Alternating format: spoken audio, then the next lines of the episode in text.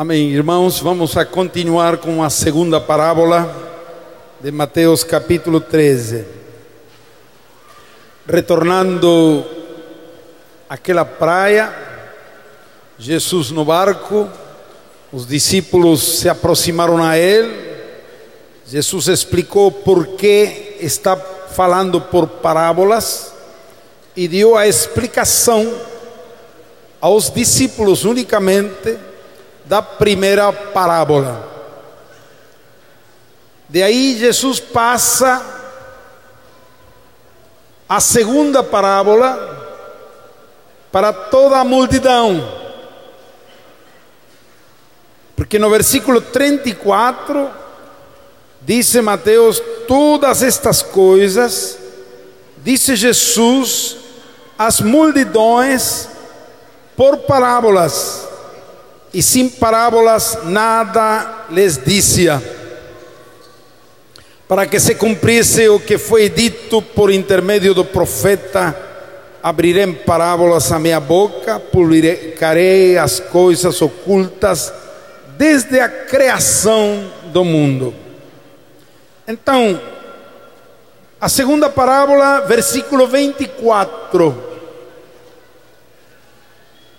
Antes de ler esta segunda parábola, eu gostaria fazer a todos vocês uma petição muito importante. Tudo que falamos sobre a primeira parábola, você agora tem que apagar tudo. Você pode esquecer os exemplos, as comparações, porque em cada parábola os personagens mudam e as aplicações mudam totalmente. Então, se você, com a inércia, os, as comparações da primeira parábola entra na segunda parábola, você vai a ficar confundido. Então, em cada parábola, são outros exemplos, outros personagens e outras comparações, sempre explicando o mesmo reino de Deus. Então você agora apaga as comparações anteriores totalmente em sua mente e entre agora com uma nova folha, com uma nova mente aberta para esta segunda parábola. Diz assim, versículo 24. Outra parábola lhes propôs, dizendo: O reino dos céus é semelhante a um homem que semeou boa semente no seu campo. Mas enquanto os homens dormiam, veio o inimigo dele, semeou o joio no meio do trigo e retirou-se. E quando a erva cresceu e produziu fruto, apareceu também o joio. Então, vindo os servos do dono da casa, lhe disseram: Senhor, não semeaste boa semente no teu campo? De onde vem, pois, o joio? Ele, porém, lhe respondeu: Um inimigo fez isso. Mas os servos lhe perguntaram: Queres que vamos e arranquemos o joio? Não, replicou ele para que ao separar o joio, não arranqueis também com ele o trigo. Deixai-os crescer juntos até a colheita. E no tempo da colheita, direi aos ceifeiros: ajuntai primeiro o joio, atai-o em feixes para ser queimado mas o trigo recolhei-os no meu celeiro. Acabou a parábola. A multidão ouviu esta segunda parábola, mas agora os discípulos não se aproximaram para perguntar: por que falas por parábolas? É uma narração interessante, mas a multidão escutou, mas não entendeu nada. Nesta segunda parábola, Jesus fala de dois semeadores muito diferentes. E fala de duas sementes. Na primeira, a semente era uma. Mas aqui tem duas sementes totalmente opostos: trigo e joio. Mas tem um só terreno. Na primeira, quatro terrenos. E na segunda, um só terreno. No mesmo campo, é semeado as duas sementes. Aqui as figuras são utilizadas com aplicações muito diferentes à parábola anterior. Quem são esses dois semeadores? Quem é o trigo? Quem é o joio? Qual é o campo? Quem são os cefeiros? Quem é a colheita? Jesus, aquela multidão, ensinou duas parábolas mais. E aí acabou. Quatro parábolas foram compartilhadas com a multidão na beira-mar.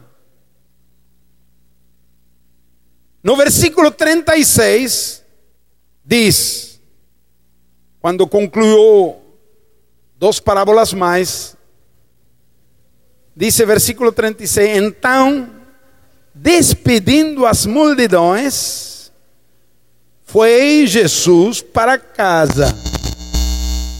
E chegando-se a ele os seus discípulos, disseram: Explica-nos a parábola do joio do campo. A explicação desta segunda parábola, Jesus deu a seus discípulos na casa onde voltou Jesus e também aos discípulos. E com esta explicação, porque estas são as únicas duas, dois parábolas das sete que temos a explicação de parte de Jesus. As outras cinco parábolas não temos a explicação de Jesus, a interpretação. Mas estas duas, Jesus deu a interpretação.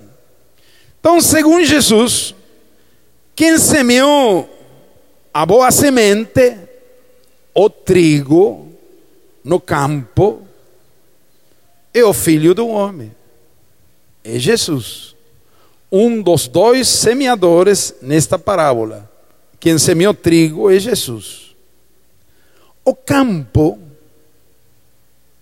é o mundo. Não é a igreja. Como alguns pastores amigos dizem, Deixa, deixa crescer junto, joio e trigo.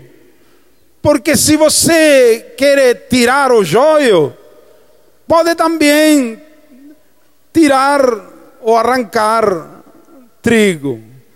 Mas é uma interpretação errada. Porque aqui o campo não é a igreja.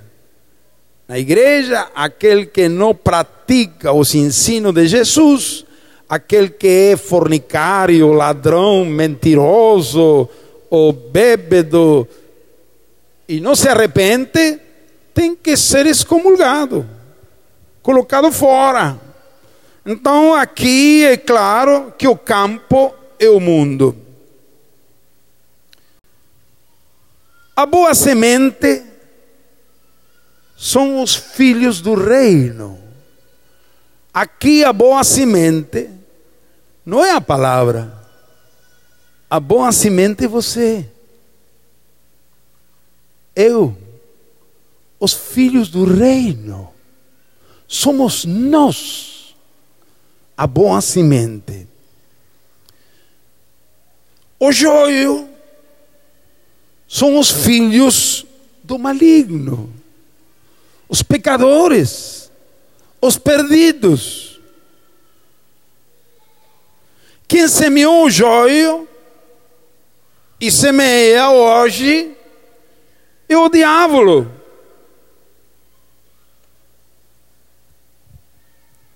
Os ceifeiros, nesta parábola, são os anjos.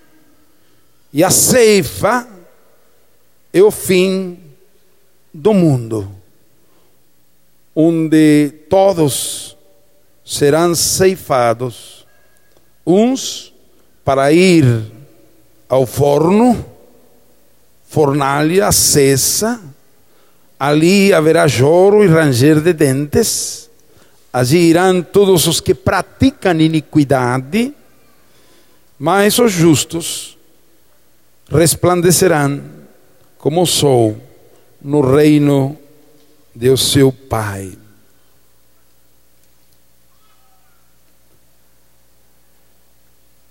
Veja o mistério do reino de Deus. A palavra mistério é uma palavra, palavra grega, significa segredo. Os segredos do reino de Deus.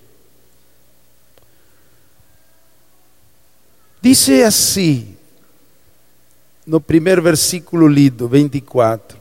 Outra parábola lhes propôs dizendo: O reino dos céus é semelhante a um homem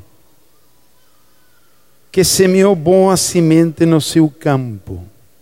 O reino dos céus é semelhante a um homem compara o reino dos céus com um homem que semeia boa semente. Esse homem é Jesus. O reino dos céus é Jesus, aquele que reina. Quando Jesus veio ao mundo, ele disse: Arrependei-vos, porque o reino dos céus tem, de, tem se aproximado. E em hebraico disse: tem chegado. Aproximado significa que chegou. Por isso disse Jesus em outra oportunidade: o reino de Deus está entre vós. aquele que reina. Porque o Pai fez, criou todas as coisas através da palavra, do Verbo. E quem sustenta todas as coisas, o Pai sustenta todas as coisas com a palavra de seu poder. Essa palavra é o Verbo, é seu Filho. O reino de Deus é semelhante a um homem. Cristo, o Filho do homem. Nós somos semente do Senhor. Ouça bem. Você agora nesta parábola é uma semente. Eu sou outra. E estamos no Bornal. Bornal. Você sabe que é Bornal? É uma palavra antiga. E aquele saco, sacola, que tem o semeador. Claro, hoje não se usa essa palavra. Bornal Estou ensinando português a você, viu? Que engraçado. Eu aprendi. Então, o semeador tem uma sacola de lado com muita semente. E ele vai pegando daquela sacola um pouco de semente e vai semeando de seu bornal. E vai andando e vai semeando. Agora, nós somos semente. Disse claramente Jesus: a semente são os filhos do reino. Amém? Se você é um filho do reino, você é um grão. Está na sacola de Jesus. À sua disposição. Ele tem a faculdade de pegar nossa vida e lançar onde Ele quer. Quantos dizem amém? Em realidade, Ele já nos plantou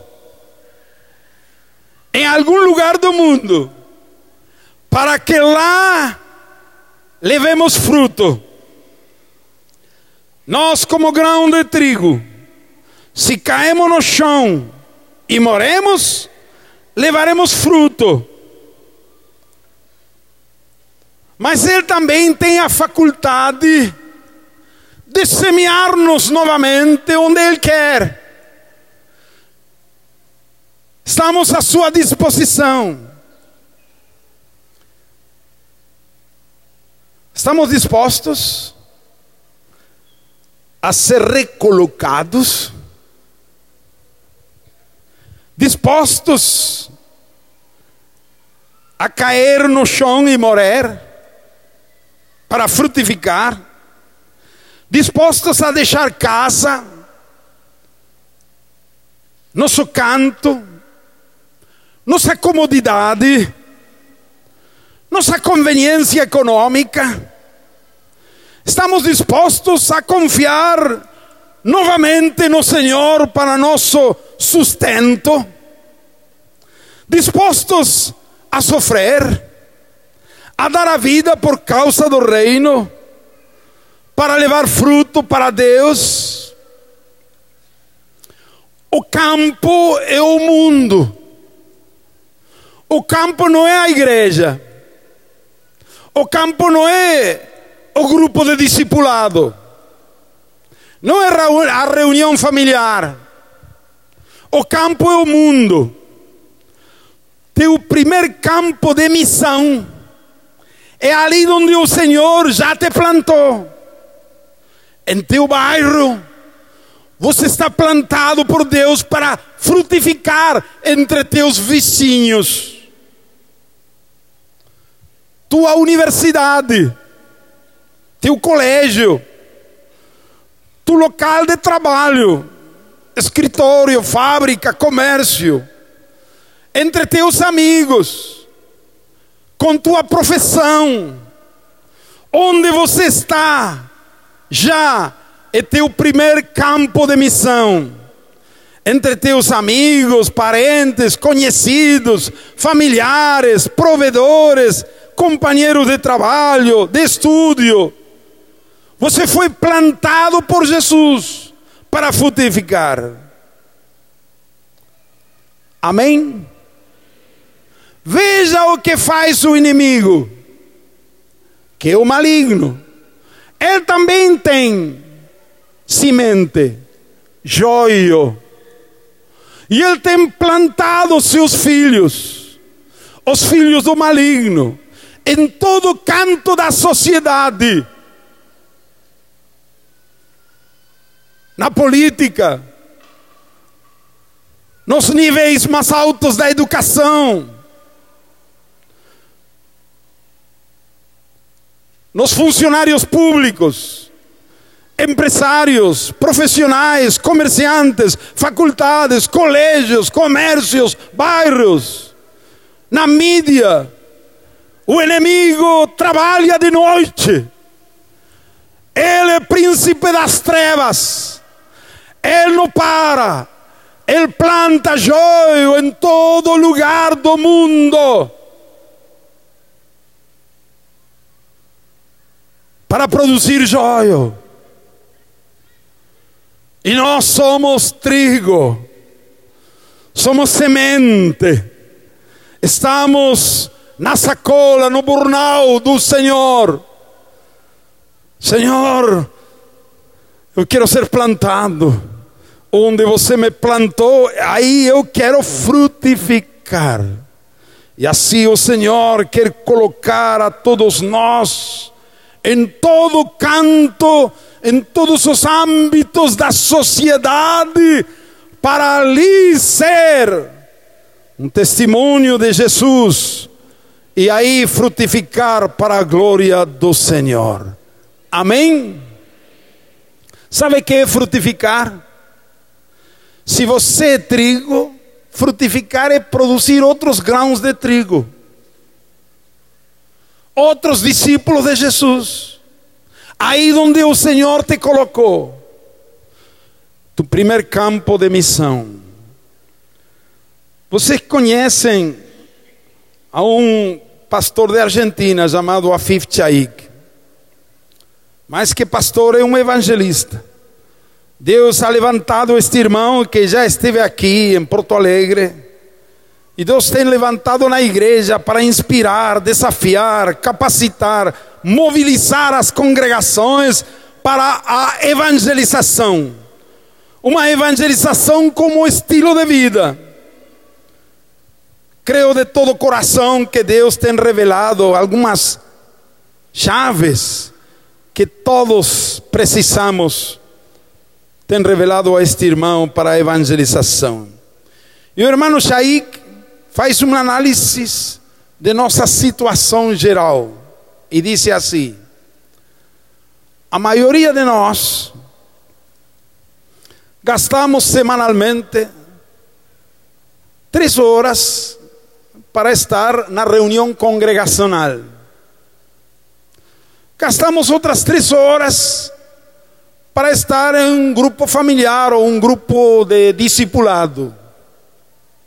E algumas outras horas em algumas outras atividades. Pero ele diz: todos nós passamos aproximadamente 50 horas por semana em nosso lugar de trabalho, ou nosso estúdio, em nosso lugar de habitual onde nós atuamos. E esse é justamente o campo. Não adianta estar ativos o domingo na reunião congregacional só. Não adianta ser fiéis na reunião de discipulado só. Onde Deus nos tem plantado, onde passamos 50 horas por semana, é no mundo. E aí onde o Senhor nos plantou para frutificar. Mas geralmente a maioria de nós Estamos ativos o domingo na congregação ou em um grupo de discipulado, mas aquelas 50 horas estamos inativos. Geralmente dormidos espiritualmente, não conscientes que esse é preferencialmente nosso campo de missão nosso lugar onde temos que frutificar, onde temos que produzir outros grãos de trigo para o Senhor. Amém? Ouça bem, irmão. O campo é o mundo, não é a igreja. Aí onde você gasta a maioria de tuas horas cada semana. E você tem que estar cada dia indo àquele canto, àquele lugar, cientes de tua missão, em oração e aberto para frutificar aí em nome do Senhor. Para isso precisamos experimentar Romanos capítulo 12, versículos 1, 2. Apresentar nosso corpo cada dia, sacrifício vivo, santo a Deus, que é nosso culto lógico, e não conformar-nos a este século, sino ser transformados por meio da renovação de nossa mente para experimentar a boa vontade de Deus agradável e perfeita. Em Romanos 12, 1, 2, a ordem é transformação, metamorfoses em grego. Temos que mudar nossa maneira de ser para isso precisamos duas coisas: mudança de mentalidade e colocar nosso corpo à disposição do Senhor para poder fazer e cumprir nossa missão. Quantos dizem amém? A evangelização como estilo de vida, todos os dias, todas as horas em todo lugar onde Deus nos tem colocado, aí é o lugar preferencial onde temos que frutificar. Amém? Mas o campo é o mundo, não somente tu lugar de trabalho ou estudo. Se o campo é o mundo, você tem que estar atento para ir além da situação onde você estuda, vive e trabalha. Tu segundo campo de missão é algum novo bairro ou alguma localidade perto onde você pode ser dirigido por o Senhor para aproximar-se e agir fazer a obra do Senhor. Não somente onde nós moramos, estudamos e trabalhamos. Temos que abrir os olhos, porque o campo é o mundo. E o mundo não se finaliza, não acaba com nosso entorno. Temos que olhar mais lá e ver outros bairros, outras localidades, onde é muito fácil translocar-nos cada semana para levar a palavra, para evangelizar, para cumprir com nossa missão. Mas além disso, o campo é o mundo. E teu terceiro campo de missão é qualquer lugar do mundo, qualquer região do país ou qualquer país do mundo onde o Senhor te quer enviar. O campo é o mundo e nós temos que estar abertos para ser enviados, plantados, replantados por o Senhor onde Ele quiser enviar-nos. Amém? Você está disposto? Você está na sacola do Senhor? no bornal do Senhor. Tem o Senhor autoridade para pegar tua vida e plantar onde Ele quer.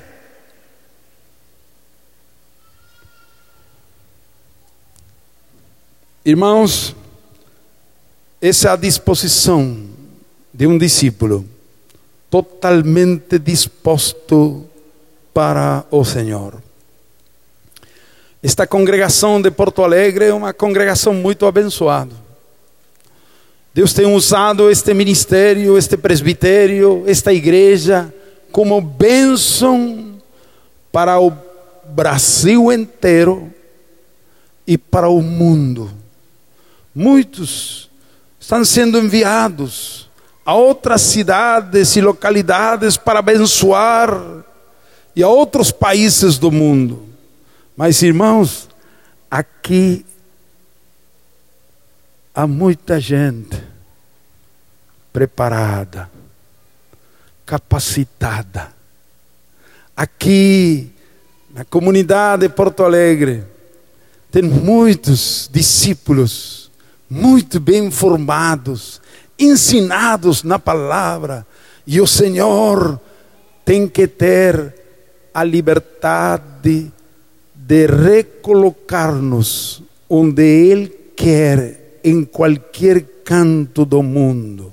Esta igreja tem abençoado o Brasil inteiro e o mundo, mas ainda está frente, perante de uma nova etapa, que aquilo que tem sucedido hasta hoje ficará muito pequeno, muito pouco, comparativamente com aquilo que o Senhor vai fazer. Deus vai enviar a muitos de vocês a outras cidades, a outras regiões, a outras nações. Louvado seja o Senhor. Aquele que crê comigo, diga amém.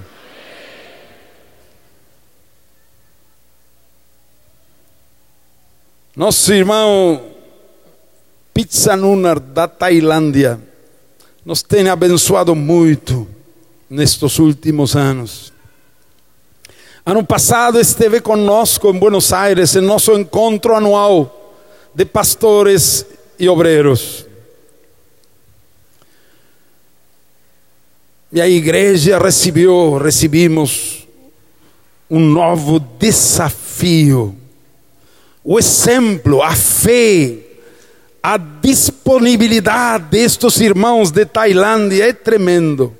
Nós visitamos nosso encontro internacional apostólico no ano 2006, foi na Tailândia. Fomos lá, um grupo bastante considerável de irmãos.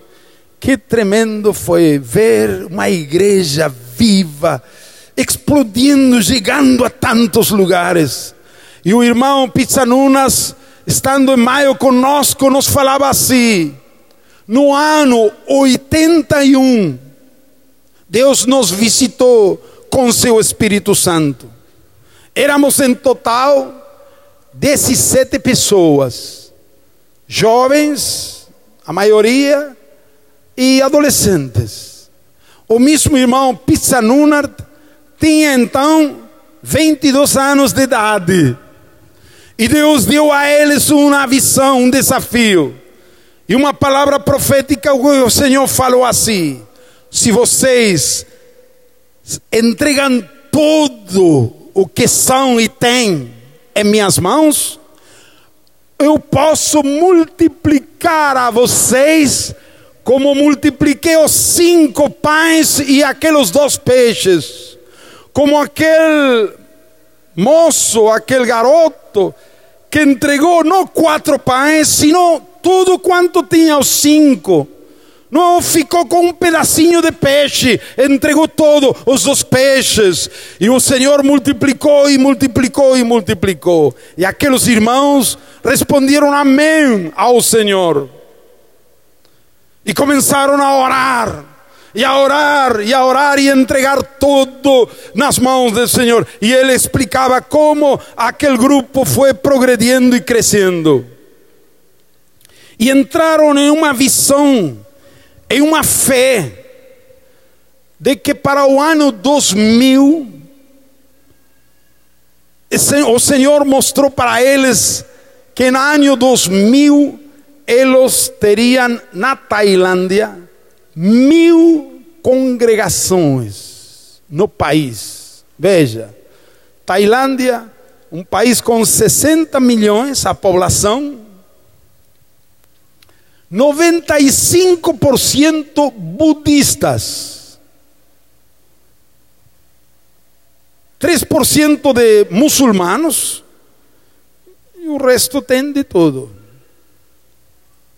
Os cristãos porcentagem que não chega nem a 1%. Cristãos, incluindo católicos, ortodoxos, evangélicos.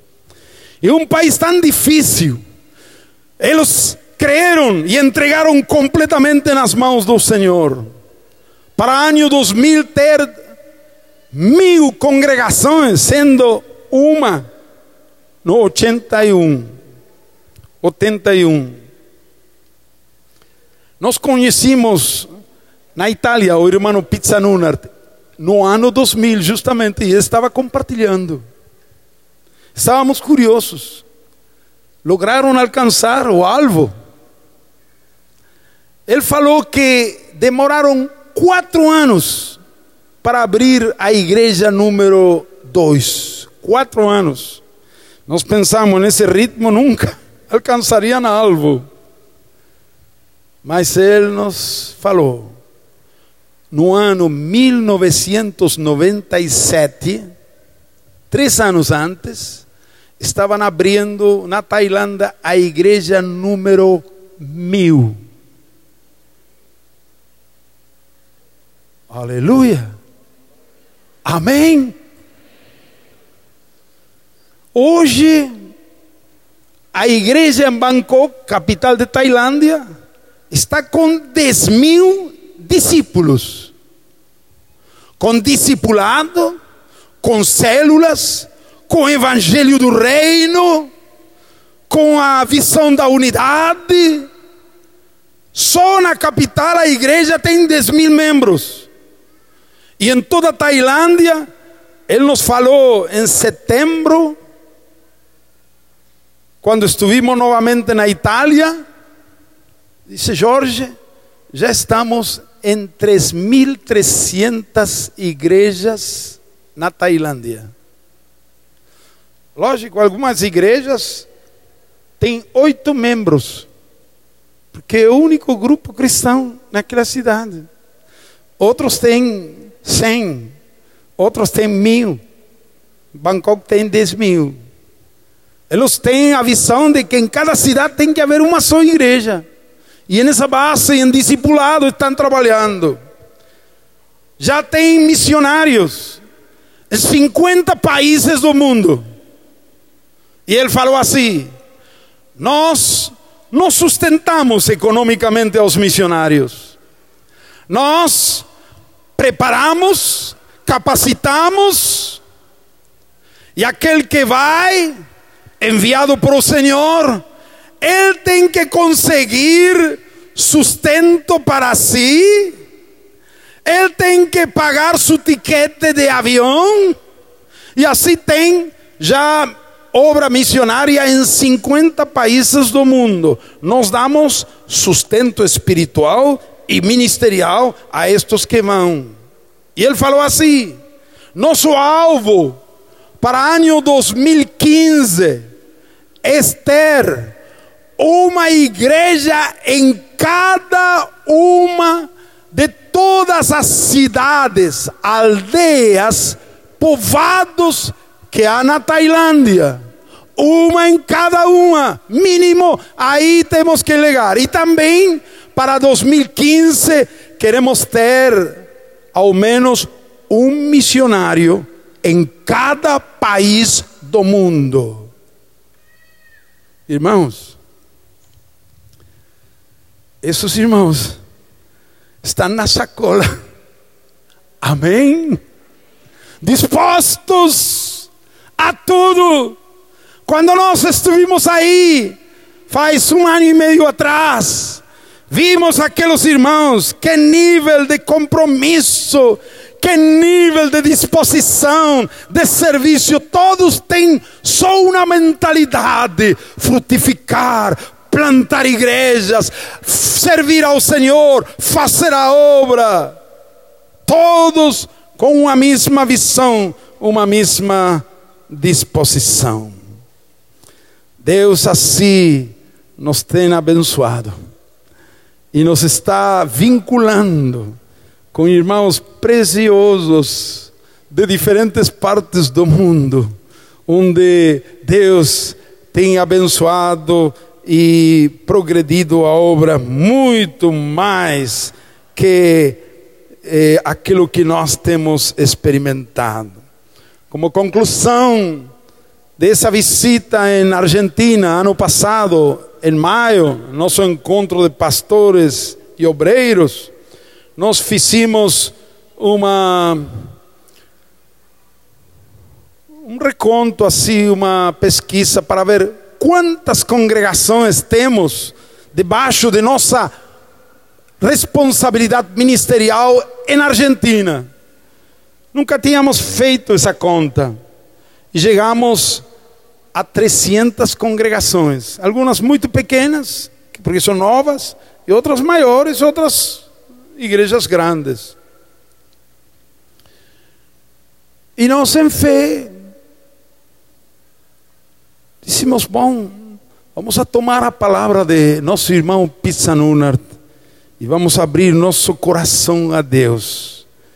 E em todas partes estamos ministrando e estamos animando a cada igreja, a cada congregação, transformar-se em um centro de missão regional como primeira medida, criando a disposição nos irmãos de poder espalhar e ir para qualquer canto do mundo.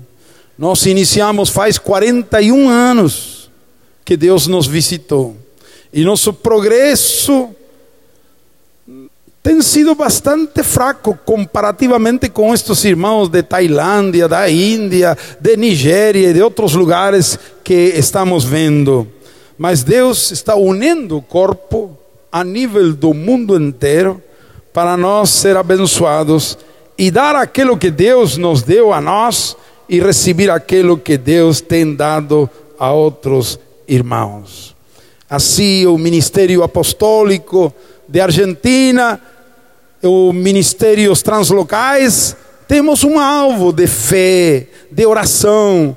Não podemos dizer que temos uma grande convicção, mas temos um desafio e um alvo que para dezembro do ano 2010, faltam três anos, 2008, 2009, 2010, para dezembro do ano 2010, nós estamos orando e pedindo ao Senhor mil igrejas em Argentina.